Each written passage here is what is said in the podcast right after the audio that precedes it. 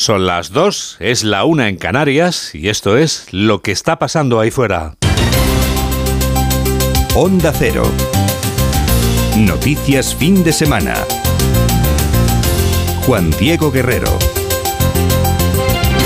Buenas tardes y feliz año nuevo a todo el mundo. Las uvas nos sientan muy bien. Teníamos tantas ganas de uvas que esta noche vieja nos las hemos tomado todas y nos las hemos tomado bien. Hemos dejado atrás el año de la inflación, la invasión, la sedición y la malversación sin atragantarnos. La Puerta del Sol ha vuelto a ser el faro al que hemos mirado casi todos cuando sonaban las campanadas que cedían paso al 2023. Y Madrid también ha marcado la pauta que se ha extendido por esta vasta piel de toro. Ha habido más peleas, pero menos cogorzas.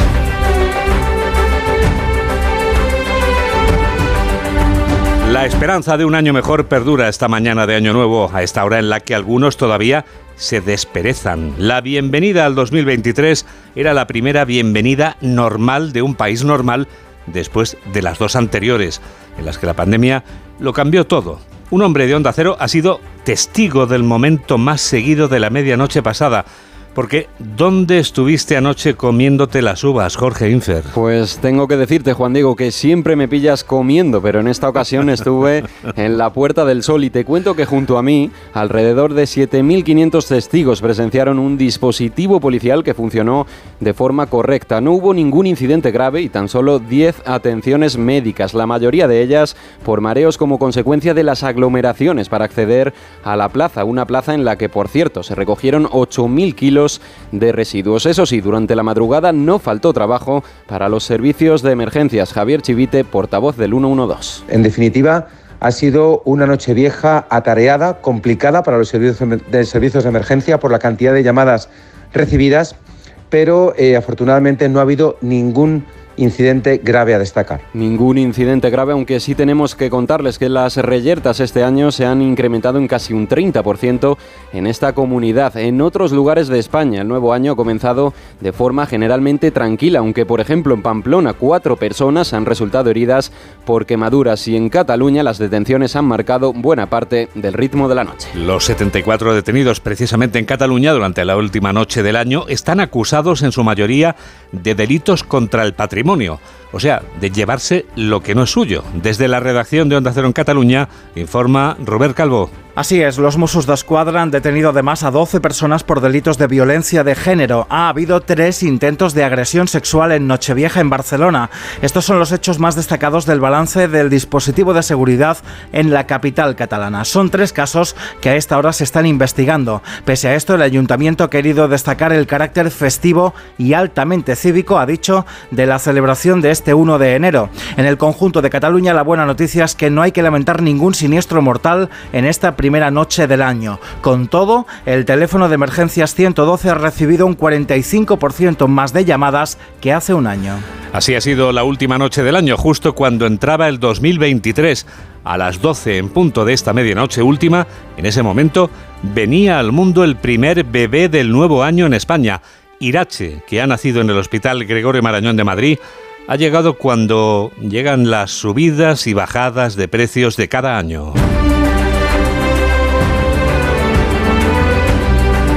Porque todo lo que sube baja, salvo el día 1 de enero, que es cuando lo que sube solo sube y lo que baja solo baja, informa Carmen Sabido. Desplazarnos desde hoy en vehículo privado nos costará de golpe 20 céntimos más al retirar el gobierno la subvención, mientras que el abono de Renfe para cercanías y media distancia seguirá siendo gratis. Pagaremos además un 4% más en las autopistas de peaje y volar será al menos un 5% más caro. También será más caro navegar por Internet y ver películas a través de las plataformas, ya que las grandes operadoras como Telefónica o Vodafone incrementan sus tarifas un 6% enviar una carta costará 3 céntimos más y enviar paquetes por correo un 10%. La bombona de butano se mantiene estable por debajo de los 20 euros. La tarifa de la luz empieza el año con precios similares a febrero del 2021 y las hipotecas se disparan por encima del 3%. La subida más esperada para 9 millones de jubilados es que sus pensiones suben un 8,5% y esto se traduce de media en 93 euros. La campaña electoral se toma un respiro, un ligero respiro este día de Año Nuevo, pero en en las últimas horas no han faltado un áspero reproche y una defensa a ultranza en torno al presidente Pedro Sánchez. El reproche es de la presidenta de la Comunidad de Madrid. Isabel Díaz Ayuso, en su discurso de fin de año, considera que el gobierno de Sánchez hace mal en permitir lo que hacen sus socios independentistas. Si permitimos que los enemigos confesos de España decidan su integridad territorial y quienes han cometido graves delitos, incluso quienes han acabado con vidas inocentes, sigan tomando posiciones en contra del conjunto de los españoles, nuestra convivencia y el país que conocemos desaparecerá. Pedro Sánchez tiene quien le defienda, como es el caso del ministro José Manuel Álvarez. El titular de Asuntos Exteriores, en una entrevista con Europa Press, solo encuentra ventajas en los planes del presidente del Gobierno para la presidencia de turno española de la Unión Europea, que va a comenzar el próximo 1 de julio. Lo que el Gobierno de España quiere es que esta sea la presidencia de la unidad europea. Porque el Gobierno de España siempre apuesta por la unidad de Europa, por hacer avanzar el proyecto europeo. No se puede avanzar sin unidad, pero al mismo tiempo, en este contexto tan complejo y tan convulso en Europa, probablemente el más complejo y más convulso desde la caída del muro de Berlín, la única garantía de que atravesaremos esta crisis de la agresión ilegal a Ucrania como hicimos durante el COVID es unidos. Unidos, los peregrinos del Camino de Santiago han convertido el año Jacobeo en uno de los más exitosos. El éxito ha sido de proporciones nunca conocidas en este Jacobeo que acaba de cerrarse. Redacción de Onda Cero en Galicia, Ángeles San Luis. Se cierra un chacobeo de récord. Nunca se habían alcanzado tal número de compostelas selladas y en el cómputo global de la comunidad solo en septiembre ya se había superado la marca de 6 millones de turistas. Santiago es el epicentro, pero el camino permite dinamizar otros pequeños pueblos, por ejemplo Palas de Rey, el alcalde. El mes de mayo de este año fuimos el tercero Concello de España en, en la afluencia turística. Se ha cerrado la Puerta Santa, pero ya se prepara el próximo año Xacobeo. Nava Castro, directora de Turismo de Galicia. Celebramos el decenio Xacobeo porque en el 22, 27 y 32 pues son esos tres años santos que van a permitir a Galicia seguir posicionándose. Ya con la vista en el 2027. Otro récord es el que ha alcanzado Antena 3 en las campanadas de fin de año. Las uvas del cambio de año del 2022 al 23 han vuelto a suponer un éxito para el programa de Cristina Pedroche y Alberto Chicote. Ambos daban anoche sus novenas campanadas en Antena 3 y fueron las más vistas de la historia de la cadena y se convertían, de nuevo, en líderes. 2 y 8, 1 y 8 en Canarias. Noticias fin de semana, Juan Diego Guerrero.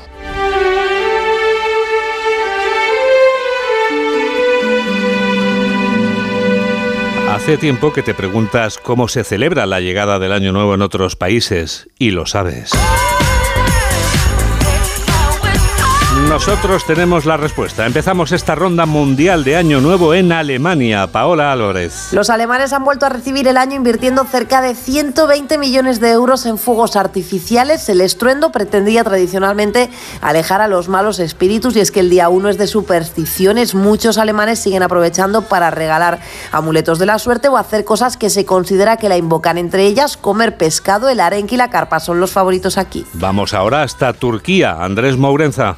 En Turquía, país de mayoría musulmana, la noche de fin de año concentra muchas de las tradiciones navideñas de otros países. Además de juntarse a cenar en familia o entre amigos, en casas decoradas con árboles de Navidad, que aquí se llaman de Año Nuevo, y flores de Pascua, que aquí se llaman de Ataturk, al llegar la medianoche se reparten los regalos. Después se bebe, se baila y se juega al bingo.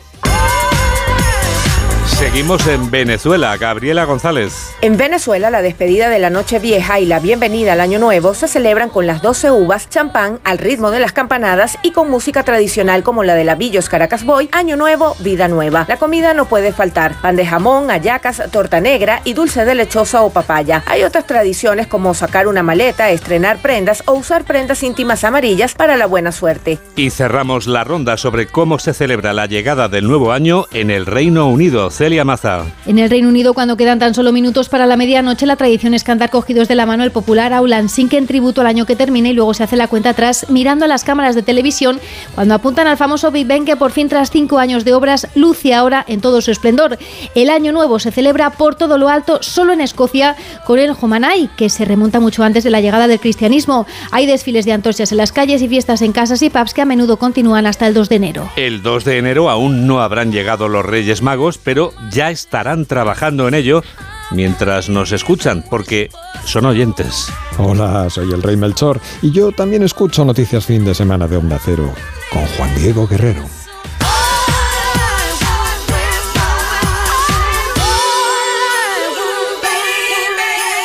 Una vez escuchado el Rey Melchor, podemos confirmar que los niños españoles somos más de Reyes Magos que de Santa Claus.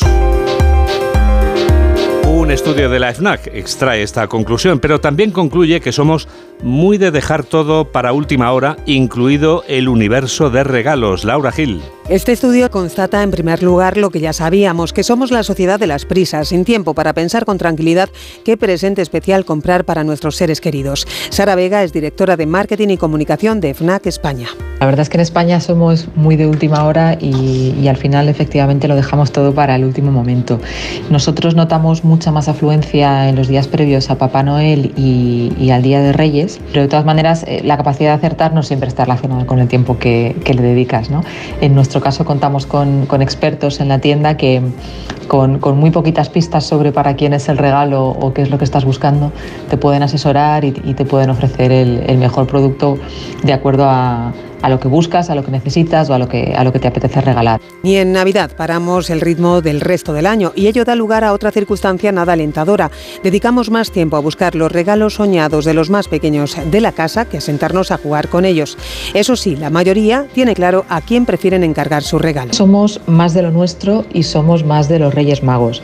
Eh, el 70% de los encuestados en el estudio que hemos hecho sobre hábitos de consumo eh, en época navideña eh, manifiesta ser más de Reyes Magos y que en Papá Noel se regala un detalle, un regalo de menor importe y los grandes regalos, las grandes sorpresas se reservan para, para el Día de los Reyes Magos de Oriente. La tendencia es regalar juguetes de manera más diversa y en el caso de la tecnología se regala de manera indistinta a niños o niñas, tanto en edades tempranas con dispositivos de aprendizaje como en la adolescencia con tablets o móviles. Menos mal que la magia sigue existiendo. Un ejemplo formidable es el Festival Internacional Vive la Magia, que acaba de celebrarse con enorme éxito en León hasta donde se ha desplazado un hombre de Onda Cero, Paco Paniagua. León y numerosos pueblos de Castilla y León se han convertido en el epicentro internacional de la magia en estos días. El Festival Internacional Vive la Magia ha traído a muchos de los grandes y también españoles jóvenes que son ya figuras internacionales, como Pérez Rafar, para cuyos espectáculos privados no duda en venir figuras como Leonardo DiCaprio. Sí. Estuve haciendo un show privado a Leonardo DiCaprio, que por lo visto le encanta la magia. El festival ha premiado, entre otros, al veterano locutor Luis del Olmo como mago de la radio. Cuando somos adultos, nuestra admiración se redobla porque sabemos que detrás de esa realidad paralela, detrás de la magia con mayúsculas, hay mucha dedicación, mucha dedicación y mucho talento. El Festival Vive la Magia recorrerá ahora otras comunidades autónomas, entre ellas Asturias. 2 y 14, 1 y 14 en Canarias. Onda Cero, noticias, fin de semana. Llega el minuto económico. Hoy Ignacio Rodríguez Burgos nos explica en un minuto qué tiene que ver un cisne con la Gran Muralla. Para todo el mundo los cisnes eran todos blancos hasta que los británicos al llegar a Australia a finales del 17 descubrieron que también los había negros. El pensador libanés Nassim Taleb desarrolló su teoría de lo inesperado con esta imagen y en 2023 algunos cisnes negros del pasado seguirán sobrevolando el cielo y llegarán algunos nuevos. En economía el más grande y pesado es el de la inflación. El primer semestre con precios altos y el segundo a la baja, lo que tendrá efecto en la economía estancada en la primera mitad del año y recuperación en la segunda. El segundo elemento a tener en cuenta en 2023 es la guerra en Ucrania. Depende de la resistencia de Kiev, de la ayuda occidental y de los cálculos más o menos maquiavélicos del destructor de ciudades, Vladimir Putin. El precio de la electricidad está ahora por los suelos, baja demanda, alta producción de renovables y funcionamiento de la excepción ibérica. Veremos si Europa sigue embridando el gas y el petróleo tras la independencia de Rusia. La siguiente ave que aparece en el horizonte es de presa. Es el cisne chino de la COVID. Resurge tras la gran muralla tres años después. China es una inmensa incógnita por la COVID, por el malestar ciudadano, por su apoyo condicionado a Rusia, por las cadenas de suministro y las materias estratégicas y por Taiwán. Y en España, mientras, cualquier cálculo sea económico, social o político pasa por la inflación. El Banco Central Europeo, el peso de las hipotecas, la ralentización, el paro o la presidencia europea, pero especialmente pasa por el todopoderoso ciclo electoral, elecciones en primavera y a final de año. La expectativa de votos en las urnas aleja cualquier medida impopular. Lo más popular es ahora mismo preguntarte, Mamen Rodríguez Astre, ¿qué tiempo viene esta semana que llega ya? Y especialmente, ¿qué tiempo se encontrarán los Reyes Magos el jueves? ¿Y qué tiempo encontraremos los niños que hemos sido buenos, como tú y como yo, el viernes cuando abramos los regalos? Bueno, define, bueno, el frente, Juan Diego, será historia a partir de mañana por la tarde. Se va el agua, pero llega un descenso significativo de las temperaturas. El martes vuelven a sacar en paraguas los mismos, los de Galicia y los del Cantábrico. Y todo apunta a que el miércoles y el jueves lo harán en el sur. El resto veremos el sol. El día más tranquilo será el jueves, la noche de Reyes, cuando no se espera agua en ningún sitio. Y el viernes vuelven las nubes, pero se quitas. Oye, ¿te quedas en este estudio 2 y hacemos el Foreign Affairs? No, ah, no, que hoy no es el Día de los Inocentes. No, hoy no, hoy no. Vale, me quedo. Se queda porque vamos a dar la vuelta al mundo en 80 segundos. Hola, soy el Rey Gaspar y yo también escucho Noticias Fin de Semana de Onda Cero con Juan Diego Guerrero.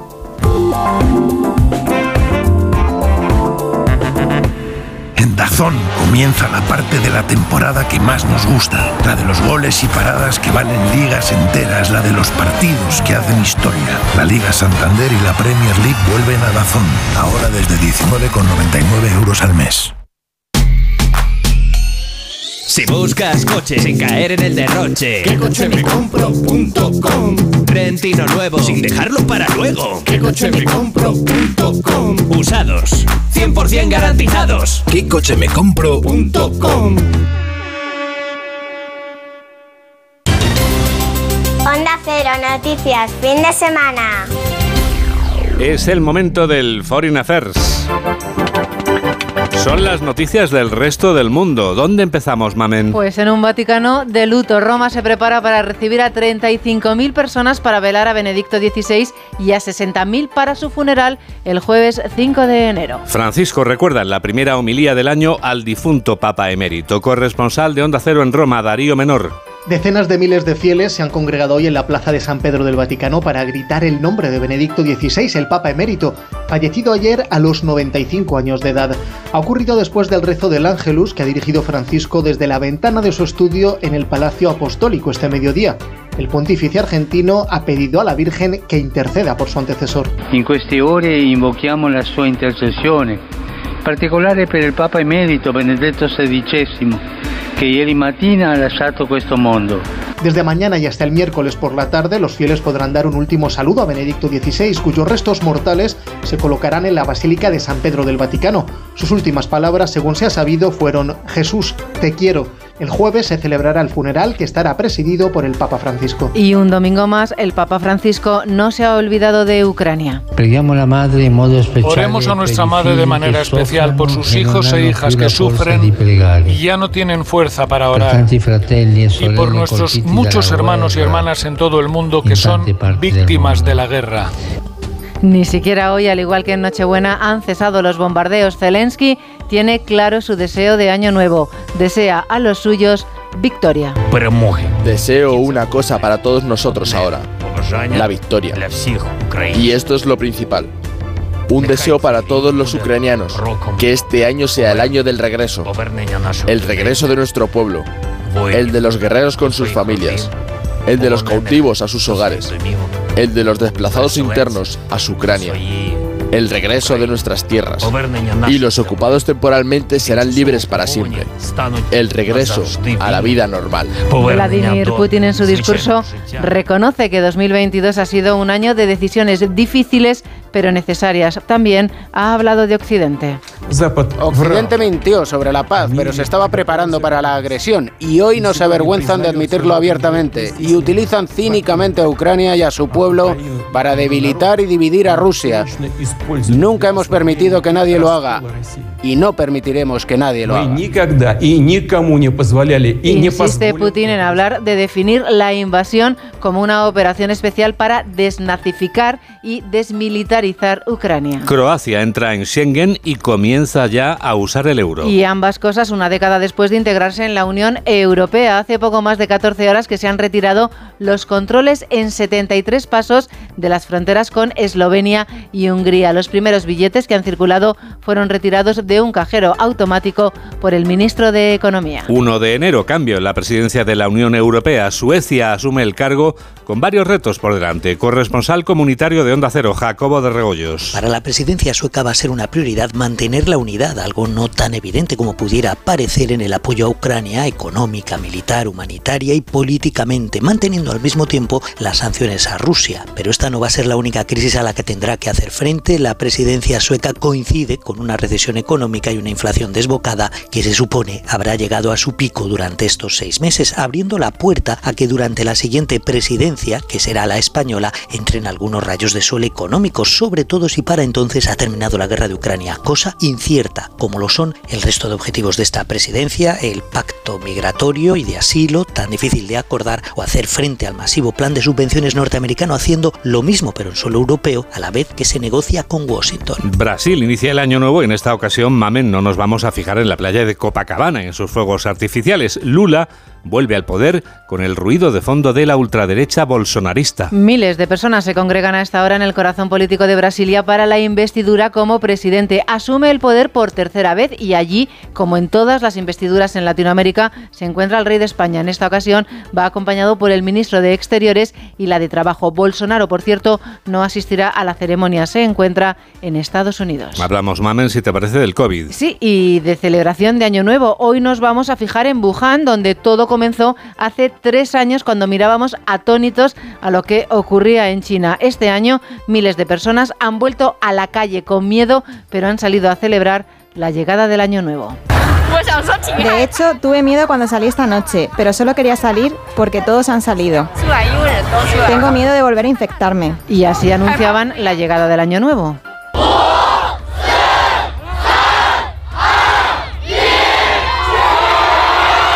Había fuertes medidas de seguridad. La policía empleó altavoces en el que emitían un mensaje corto en bucle. Pedían a la gente que no se reuniera. Me acabo de graduar y solo trabajé un año. Tomé clases en línea durante medio año, por lo que sentí que podría haber algunos problemas laborales. Pero por ahora solo espero que el futuro sea mejor. Ellos celebran y el resto del mundo se prepara. Australia anuncia que los viajeros provenientes de China, Hong Kong y Macao deberán someterse a una prueba de detección de la COVID-19 antes de tomar el vuelo hacia el país oceánico a partir del próximo 5 de enero. Pero no todo van a ser malas noticias, las hay peores. Hoy Corea del Norte también es noticia. Aquí está nuestro periodista norcoreano favorito, el que da las noticias del gran líder a quien hoy hemos vuelto a ver. Ha pedido en la clausura de un importante pleno del Partido Único más armas nucleares. Madre mía, alentador discurso de Año Nuevo. Que va por tercer año consecutivo, ha optado por cambiar el habitual discurso por esta alocución para clausurar este pleno en donde traza las políticas de los próximos 12 meses. Ha pedido más armas nucleares y nos ha mostrado fotos de los misiles que lanzó ayer y que ha lanzado hoy. Ha mostrado su lanzacohetes y ha renovado la cúpula militar. Como recuerda Sófocles en Edipo Rey, qué importante es el país en el que naces. No se vayan, que todavía hay más. Sí, en Irán la policía ha detenido en Nochevieja a varios futbolistas de un equipo de Teherán. Estaban en una fiesta, y abro comillas, de hombres y de mujeres en las que se servía alcohol. Bueno, domingo, hoy no votan en ningún sitio, pero sí tenemos, mamen, que lamentar un atentado. El primero del año, una explosión ha sacudido a la zona militar del aeropuerto de Kabul. Hay al menos 10 muertos y 8 heridos. Se desconoce la autoría de los hechos. Están investigando. Ha sido un resumen de Mamen Rodríguez Astre. Hola a todos, soy el rey Baltasar yo también escucho noticias fin de semana de Onda Cero con Juan Diego Guerrero. ¿Y tú que tienes una mascota en casa? ¿Qué necesitas para tu seguridad? Yo lo que necesito es una alarma que pueda conectar cuando Toby se queda solo en casa, que es a diario. Pues en Securitas Direct tienen una alarma para ti, porque es compatible con mascotas. Y tú siempre puedes conectarte a las cámaras para comprobar que está bien. Y es que tú sabes lo que necesitas, y ellos saben cómo protegerte.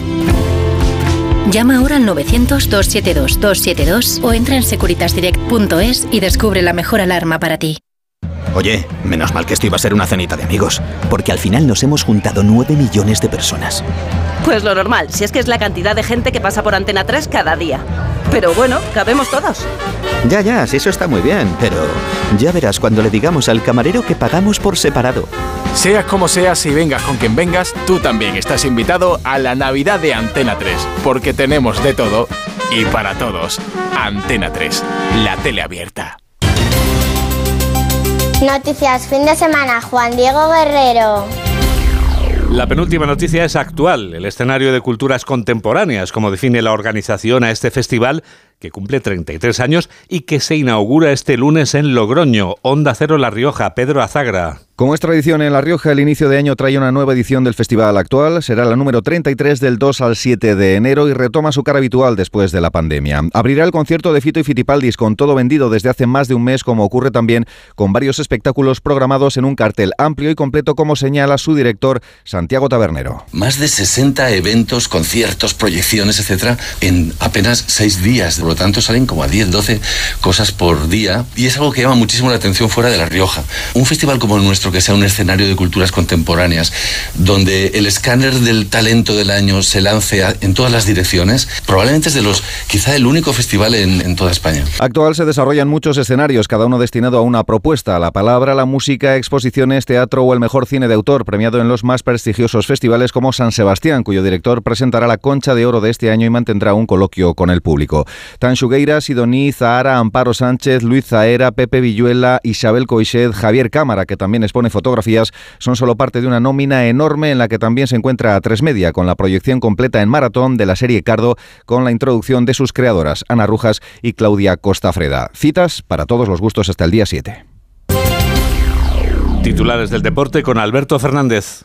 Hola Juan Diego, buenos Feliz días. año, Feliz año, por supuesto, solo primero, empezar bien el año es importante, como lo ha hecho Carlos Sainz, ¿eh? Porque nos ha dado la primera alegría de este 2023, ha ganado la primera etapa del Rally Dakar. Eh, Carlos Sainz ha llevado el triunfo con su Audi, sacando 23 segundos a otro de los favoritos como es Sebastián Loeb, y comienza el Dakar liderándolo con su cuadragésimo segunda victoria, lo diré, eh, y todavía, bueno, quedan en 13 jornadas, es pronto, pero eh, Carlos Sainz comienza el año ilusionándonos. En fútbol, ayer ya sabes que terminó la jornada número 15 en primera edición, con esa victoria del Villarreal 2-1 sobre el Valencia, la de la Real Sociedad 2-0 sobre Sasuna y el empate a 1 entre el Barça y el Español que deja a los azulgranas todavía con el liderato, pero empatados a puntos con el Real Madrid. Y hoy hay más fútbol, por ejemplo en Francia, juega el Paris Saint Germain a las 9 menos cuarto en casa contra el Lens, y también hay Premier League inglesa, desde las 3 de la tarde juegan Tottenham y Aston Villa y a las 5 y media se miden Nottingham Forest y Chelsea. Y ahora lo que va a pasar ahí fuera.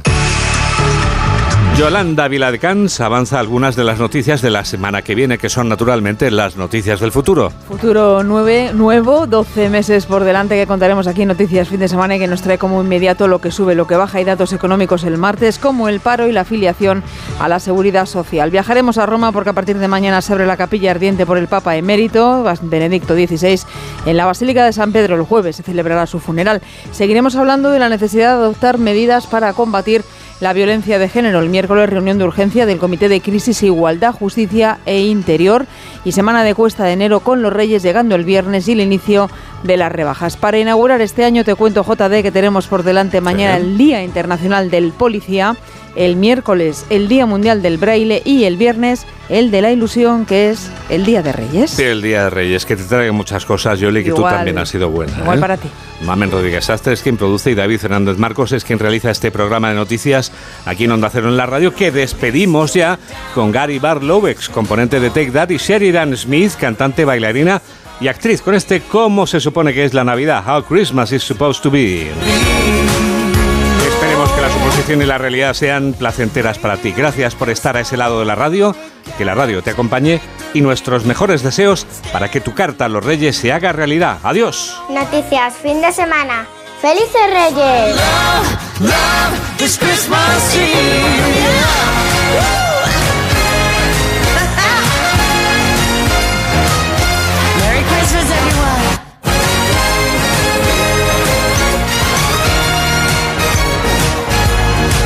Just look into my eyes. Let me apologize. Here's the only place that I wanna be. I wanna be The only gift that I need is your love in me. We both agree this is how Christmas is supposed to be.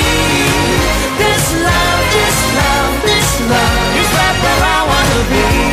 The only gift that I need is you